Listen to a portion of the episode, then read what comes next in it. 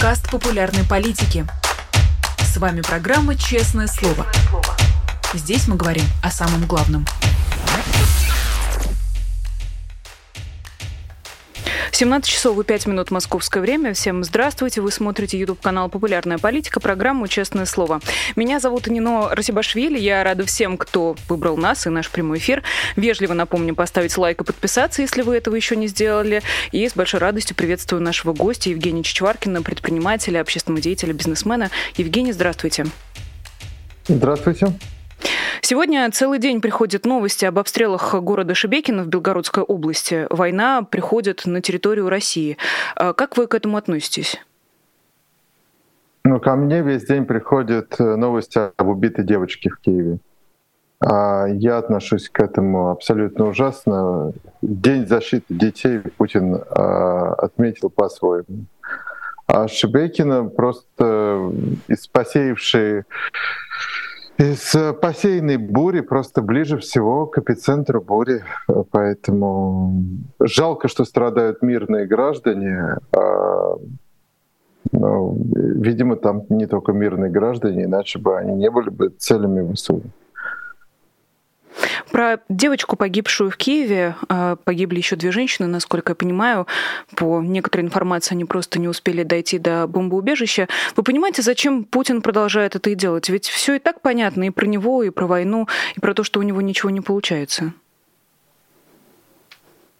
А, они патологически хотят остановить э, границы в, в том виде, в котором они уже захватили, потому что это продается как победа. Если э, случится тот э, контрнаступ, о котором говорит украинская сторона, которая уже э, создала огромную просто индустрию страха внутри российских войск, э, то чем больше Украина заберет себе э, назад, тем хуже это все продается как победа. А не победителей э, в России не уважают, не любят, не доверяют и э, десакрализируют. Задам сложный, может быть, в чем-то противоречивый вопрос, э, но есть трагедия. Я постараюсь а... также ответить.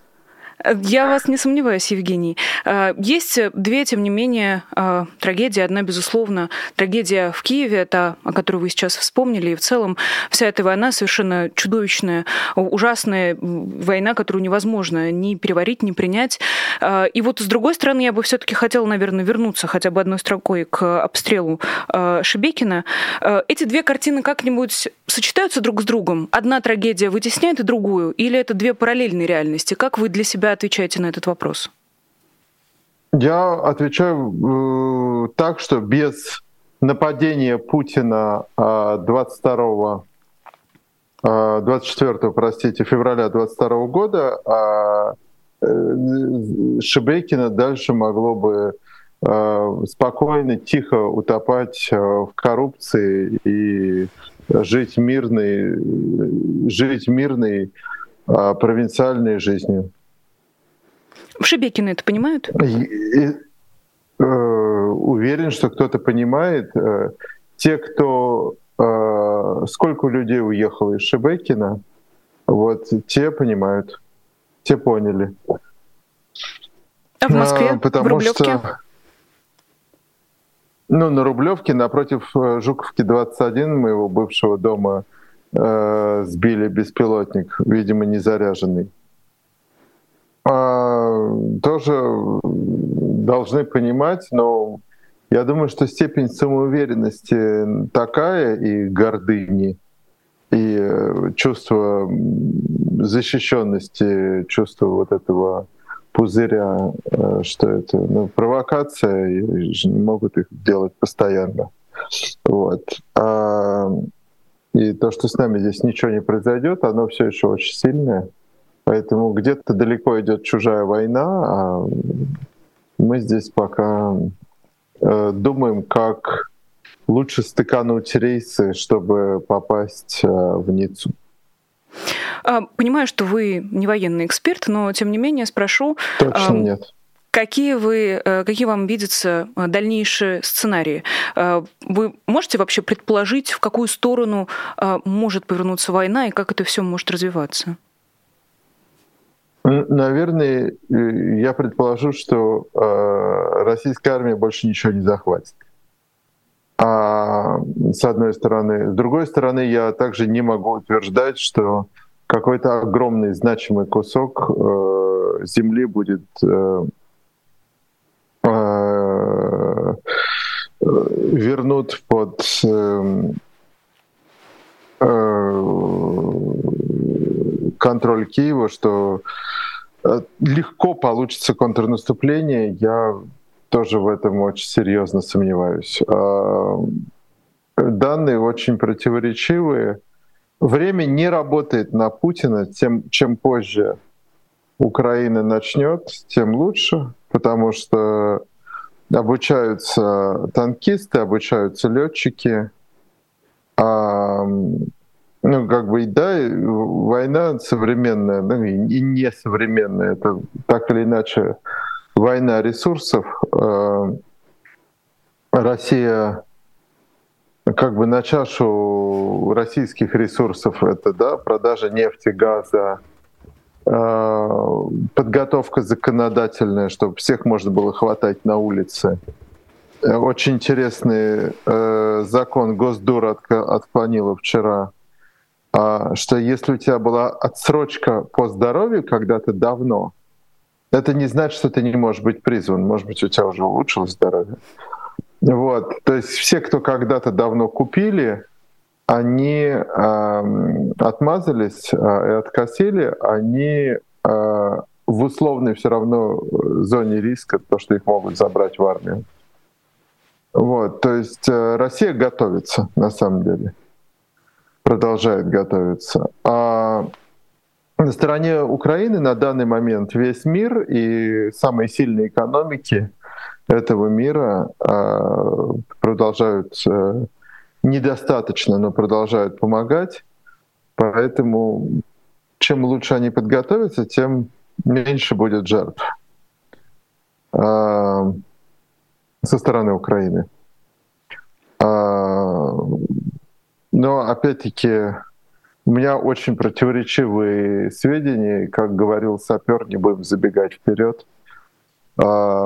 Вот у нас скоро будет ужины, и мы будем снабжать дальше медициной, э, тактической медициной, э, обезболивающими, э, украинские фонды и так далее.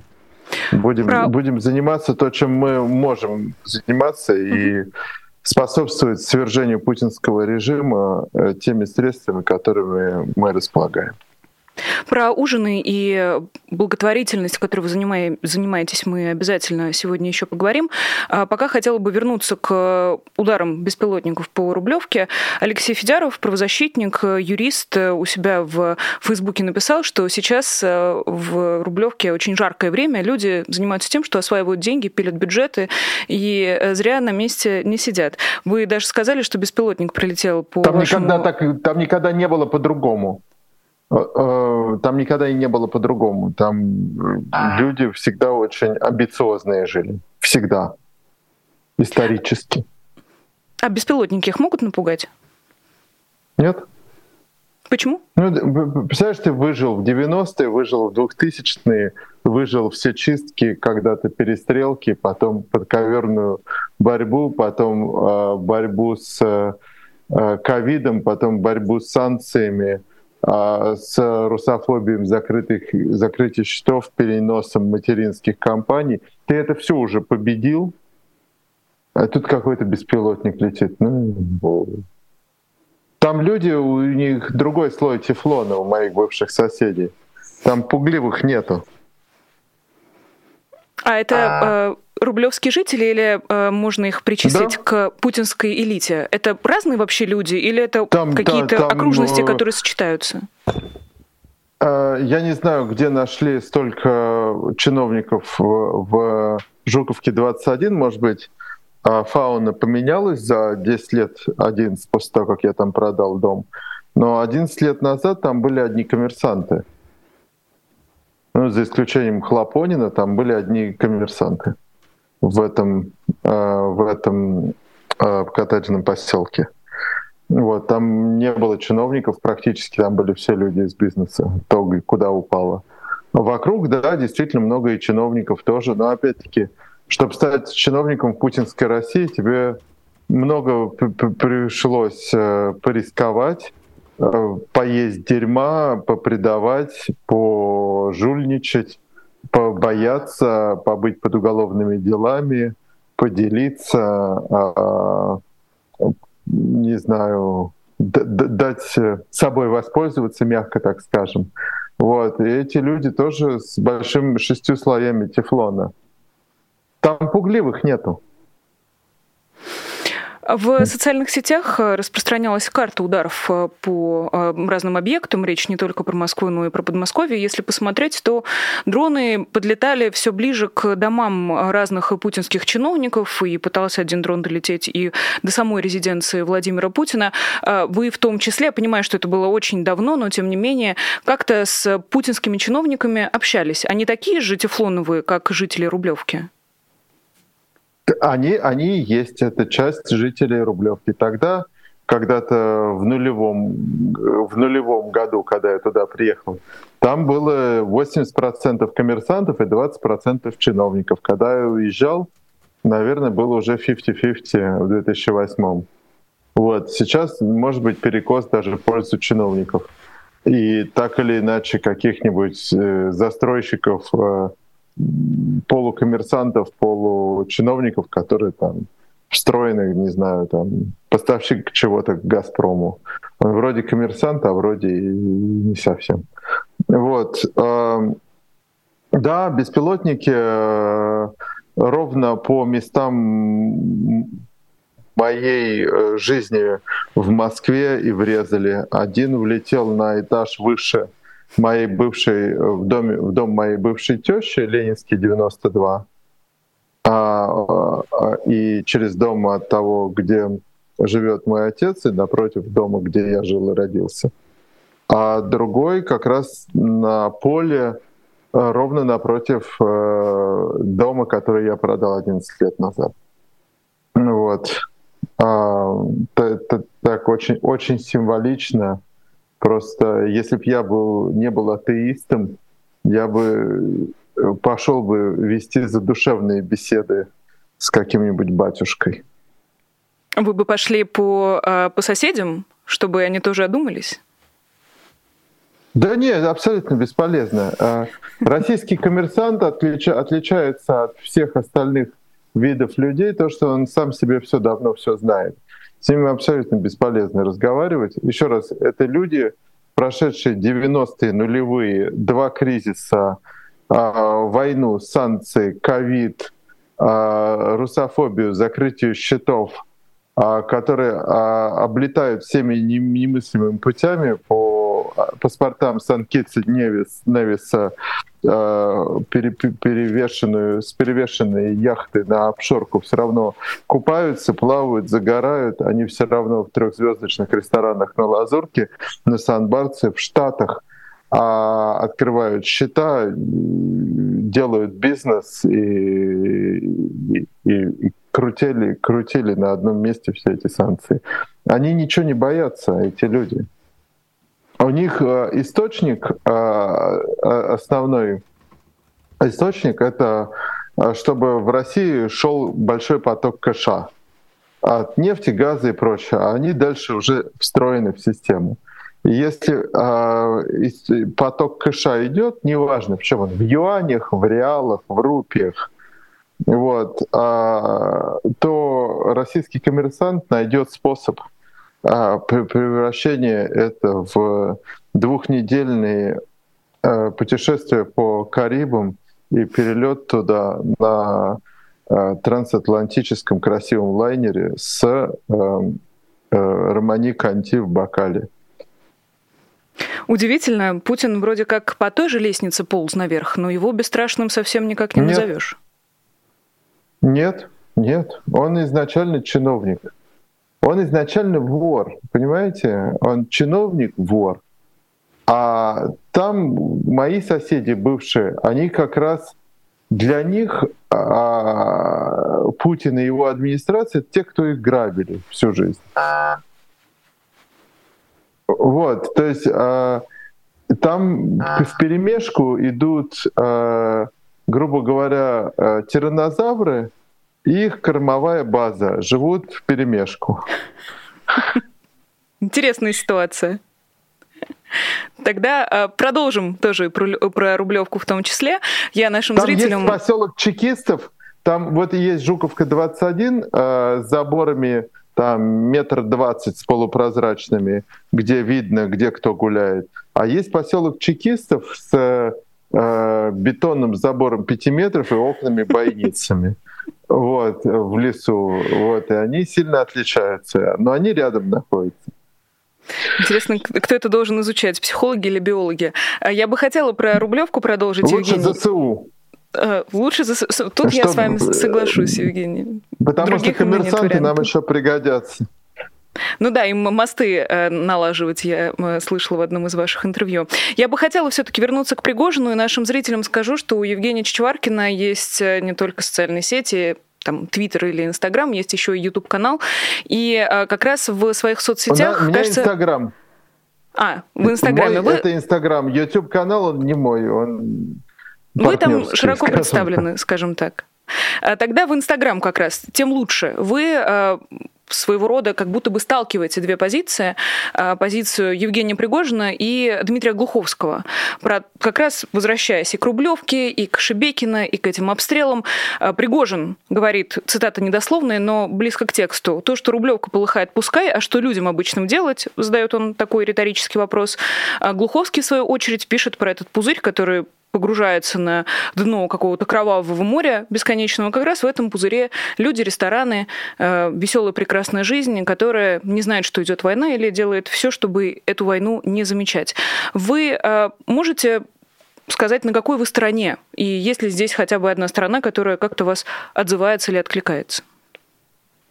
Ну, я себе не очень представляю, чтобы на нашем э, благотворительном ужине в Юрмале а, пришел э, Евгений Викторович, по-моему, Пригожин э, с интересными рассказами о, о войне, с э, вот этим вот совсем, совсем с героическими подвигами в Центральной Африканской Республике, в спасении э, Сирии и так далее. Вот я не очень представляю его себе в этой компании. Скажем так, э, гости ужина бы были изумлены, если бы они его увидели.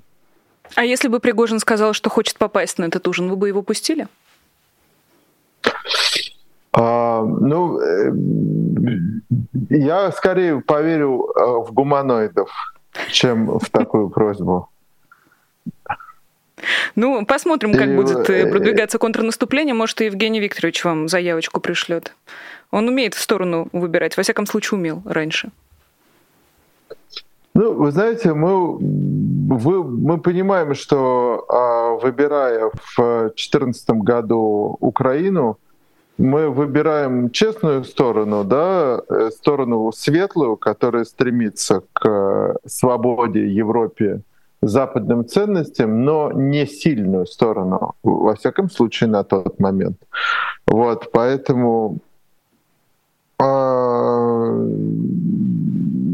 если вдруг так окажется, что э, Запад все-таки найдет в себе силу воли и э, снабдит украинскую армию достаточным количеством вооружений для эффективного большого контрнаступления и деоккупации остатка земель, э, в чем я до сих пор все еще сомневаюсь, может быть, зря э, меня могут упрекнуть мои украинские коллеги за это. Ну уж так у меня устроена психика.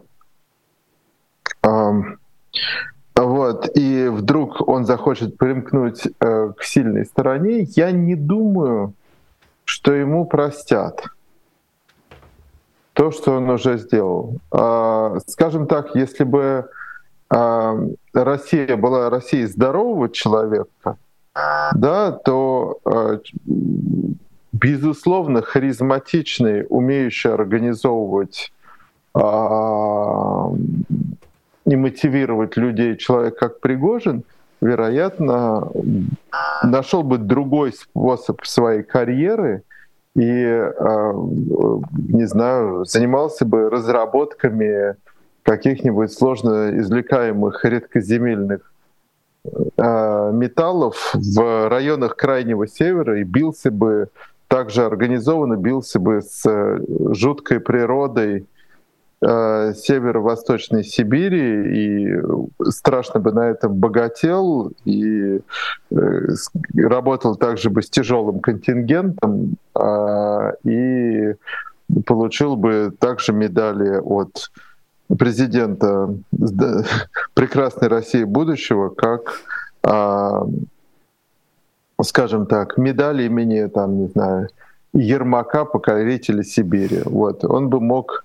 Вот. Э, также он мог бы участвовать, если его очень хочется повоевать, в э, военных операциях, которые несли бы э, демократию, мир, университеты и нормально работающие суды в те самые африканские страны, которые управляются чудовищными коррупционными племенами. Но а, Россия такая и управляется такой бандой, и а, если ты хочешь в этой банде состояться, ты должен быть плохим. И, безусловно, та харизма, которая в Пригожиной есть, она э, изначально когда-то была со знаком минус, когда он то, за что его посадили. Вот. А потом, когда он занимался пищевой промышленностью, вероятно, она не была со знаком минус. Вот. Но а, так как Путин встал на путь милитаризма, а, вот при нем расцветают такие люди, и в таких людях активируется худшее, что есть. Я, опять-таки, вот будь другая сторона, э, я думаю, что такой человек, как Пригожин, состоялся бы в, в очень э, в очень цивилизованной хорошей стране, а не агрессивной, не нападающей на соседей. Вот, потому что нельзя сказать, что у него нет а, талантов. Вот, просто а, путинское, путинское время, чем дальше – особенно последние полтора года, активирует, во-первых, самых плохих людей, во-вторых, во всех людях самое худшее, что в них есть. Зависть, агрессию, а, вот это безнаказанное а, чувство, не знаю, проявления вот этого самого какого-то скрытого животного, животной жестокости, ну, в общем, это можно бесконечно продолжать, э, этот, этот мрачный разговор. Простите. Тогда, тогда про Пригожина я все-таки э, попрошу вас немножечко продолжить. А, то, как он себя сейчас ведет, совсем не похоже на такое прилизанное чиновничье хождение по а. струнке. А, и поэтому вопрос, где он в этой иерархии? Вы можете определить его место относительно Путина, его элит или чиновников Министерства обороны? Где он сейчас? Я думаю, что он общается с Путиным напрямую, может быть, через какого-то генерала, может, напрямую. Э, он человек осторожный достаточно, не стал бы делать то, что э, не сойдет с рук.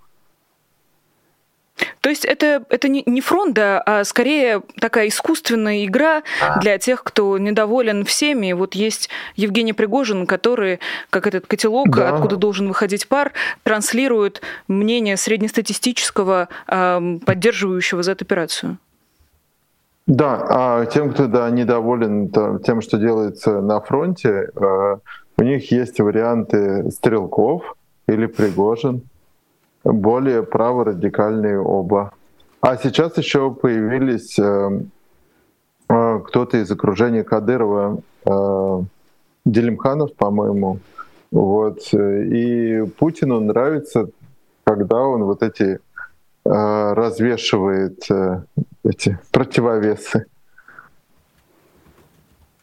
Зато а, ну... получает, зато одними пугает других, получает полную информацию, и фронты точно из них не получится. Как раз про Делимханова. А, это он сегодня а, обратился к Пригожину с угрозами, можно сказать. Хватит болтать, говорим место, где увидимся. Так он ответил на критику а, батальона Ахмат со стороны Пригожина. Но если вы говорите, что это все часть одной большой игры, то предлагаю не тратить на их внутренние разборки время. И давайте пойдем дальше. Тем более времени у нас остается не, не очень много, еще целую кучу тем, честно говоря. А, давайте поговорим с вами немножко про митинг 4 июня, тем более в чате спрашивают вас, в том числе как организатора митинга в поддержку Алексея Навального, а, где в Британии, кроме Лондона, а, будут митинги? Есть ли у вас такая информация? А, а, точно будет в Белфасте и в очень странном месте, где был Disneyland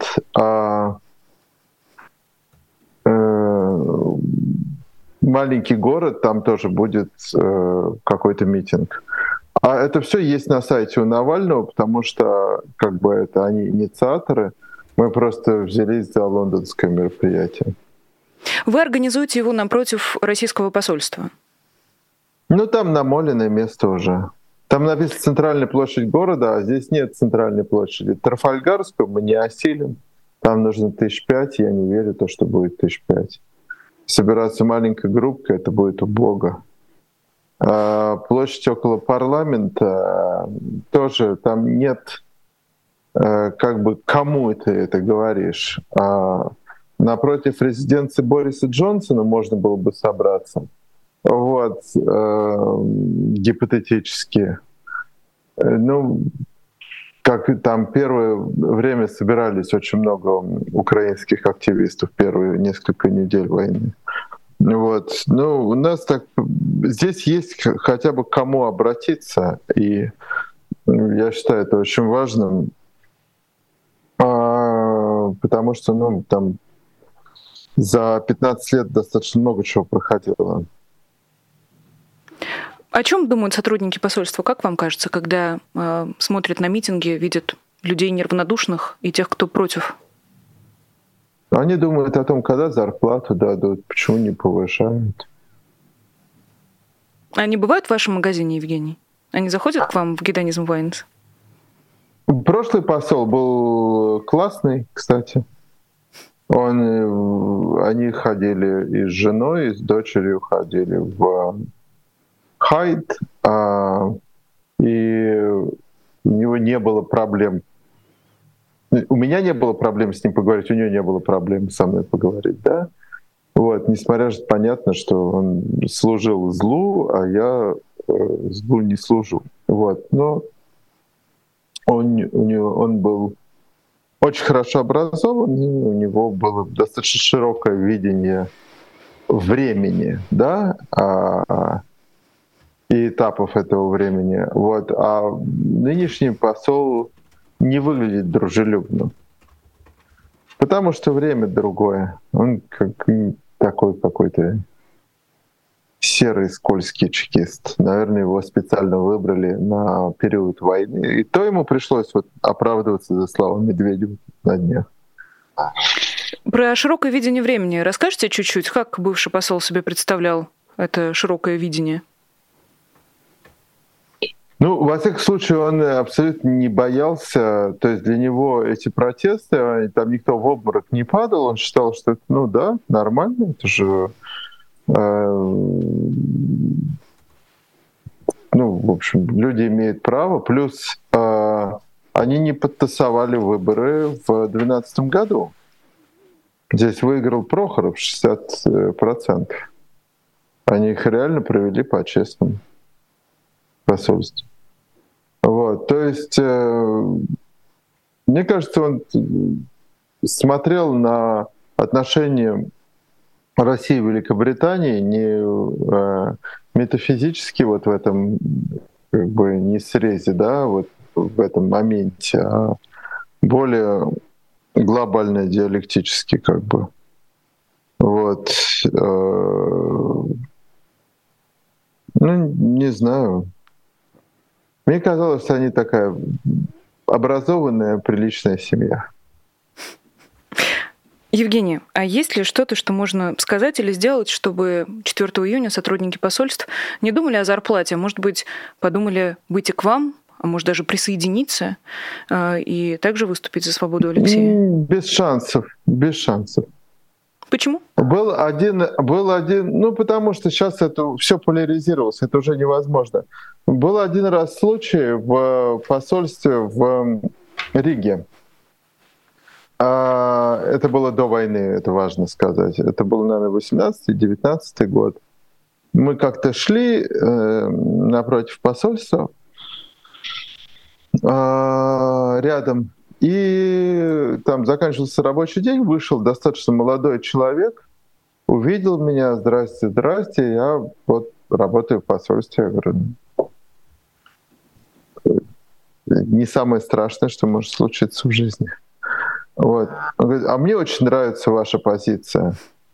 Он говорит, я смотрю, что человеку прямо реально, ну то есть он разнервничался, у него пошла испарина, он говорит, а я сделаю с вами фотографию, если вы не против. Я говорю, сделайте. Э, вот, то есть для него это был внутренний большущий шаг, просто, просто э, прыжок веры, э, потому что он понимал, что страна идет не туда, а внутреннее его внутреннее чувство было как раз, э, скажем так, он и выглядел как человек прозападных ценностей. Вот. Мы сделали фотографию, мне кажется, он никуда не выжил, мне абсолютно не страшно.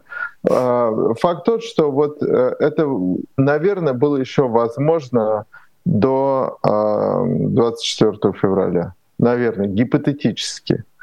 Вот. Сейчас без шансов.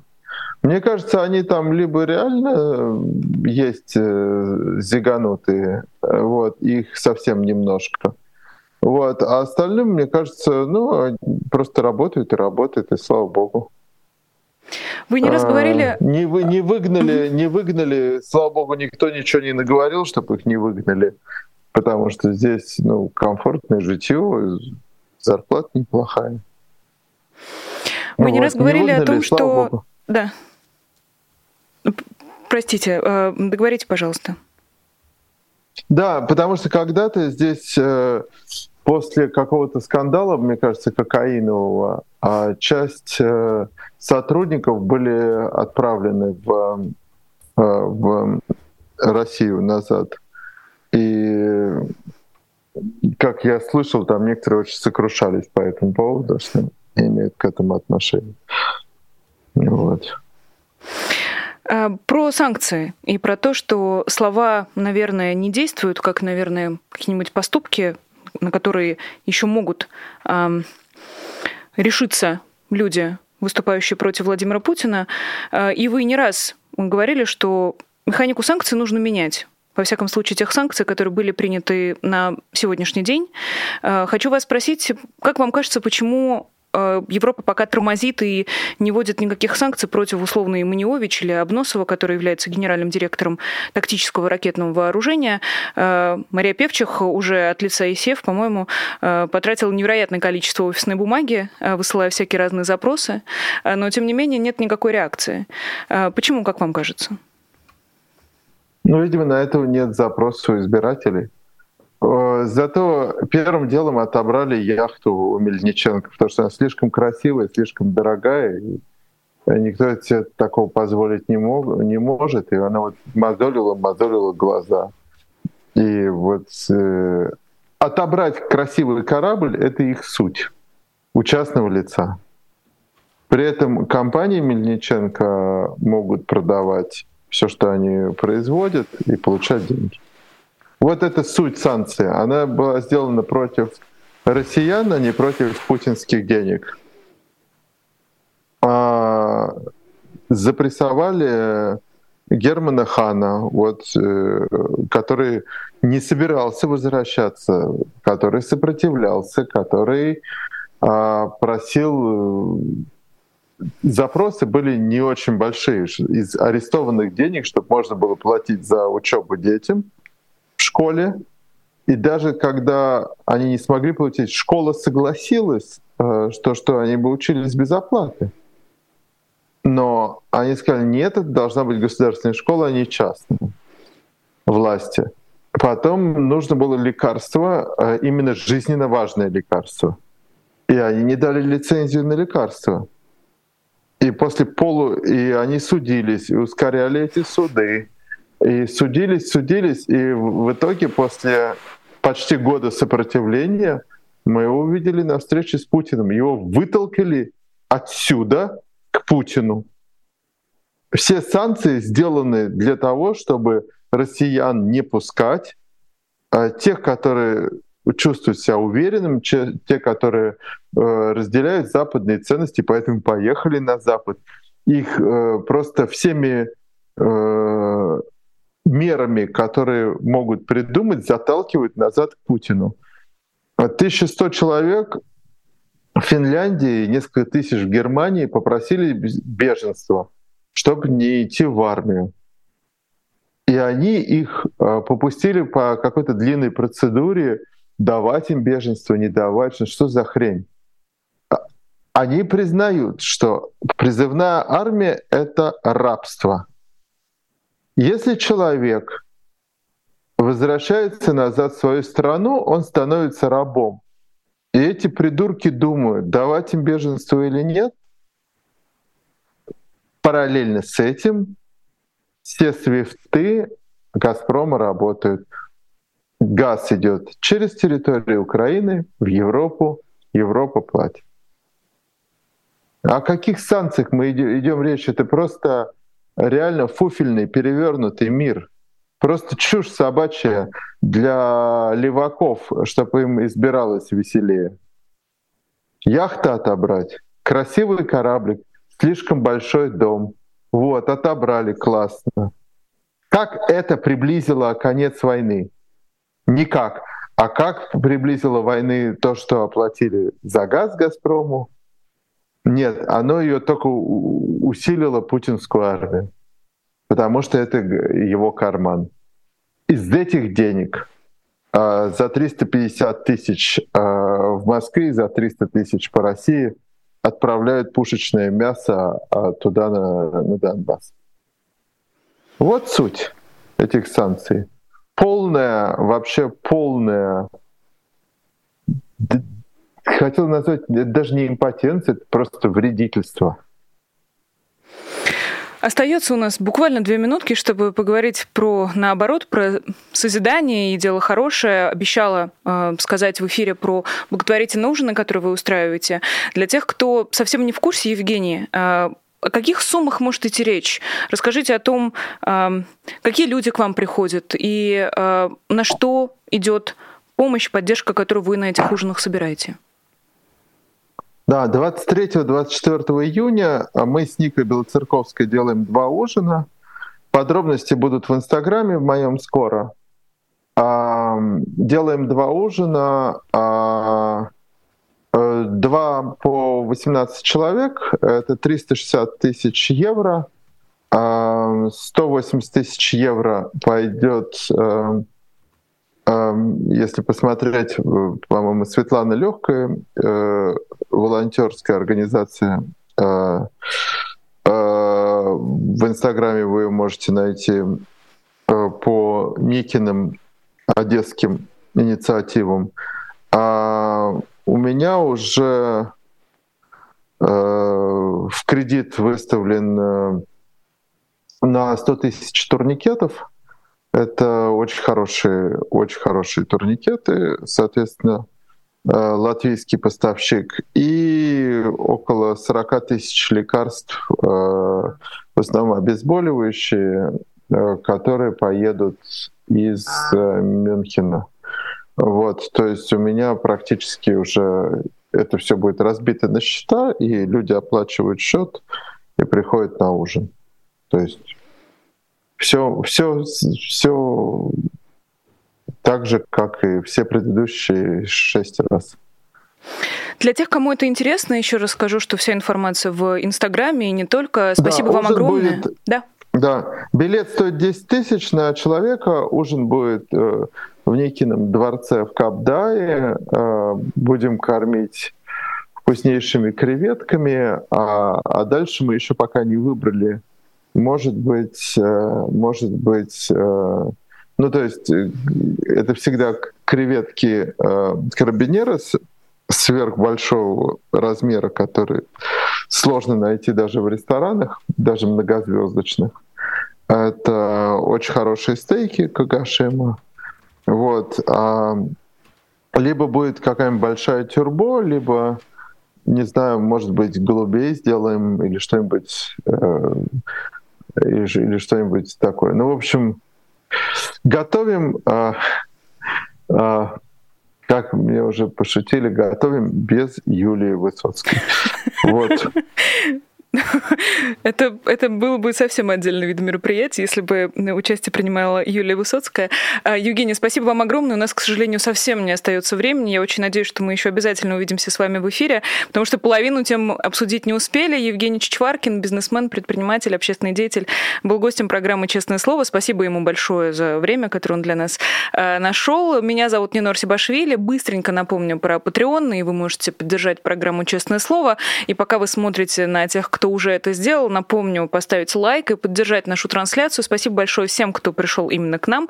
Это очень здорово. Пожалуйста, распространяйте этот эфир и напишите в комментариях, что вы думаете обо всем услышанном. Еще раз всем большое спасибо. Увидимся с вами завтра в «Честном слове» с Дмитрием Быковым. Меня зовут Нина Арсибашвили. До скорой встречи. Всего доброго и пока. Вы слушали подкаст «Популярные политики». Мы выходим на Apple Podcast, Google Podcast, Spotify и SoundCloud. А еще подписывайтесь на наш канал в YouTube.